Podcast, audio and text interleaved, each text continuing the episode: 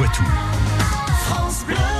On démêle le vrai du faux avec la science infuse et Jean-Michel Piquet, avec euh, l'espace Madès France de Poitiers et Curieux.live, le média qui démêle le vrai du faux. Et aujourd'hui, on s'intéresse au micro-ondes. Dangereux ou pas le four à micro-ondes? Le four à micro-ondes, dangereux pour la santé? Dans la plupart des cas, non. Le fonctionnement d'un four à micro-ondes. Le principe, c'est que les ondes qu'il produit provoquent l'agitation des molécules d'eau contenues dans les aliments. Et lorsqu'on agite des molécules les unes contre les autres, l'énergie se dégageant se traduit par de la chaleur.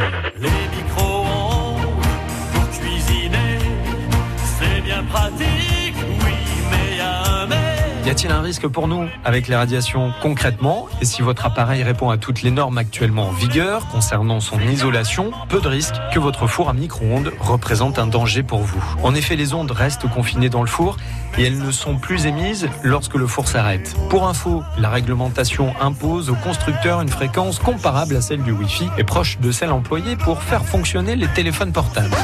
Quel impact sur les aliments Comparé à d'autres méthodes, le micro-ondes préserve mieux les antioxydants et le risque d'apparition de composés cancérogènes est bien plus limité qu'avec d'autres modes de cuisson. Toutefois, certains scientifiques estiment que la cuisson au micro-ondes détruit en partie les acides gras essentiels et les deux tiers des vitamines C et B9. Seules les cuissons à la vapeur et à l'étouffer les préservent mieux. On ne peut pas nier également que le goût ou la texture souffrent parfois de la cuisson au four micro-ondes, qui reste surtout pratique finalement pour réchauffer un plat.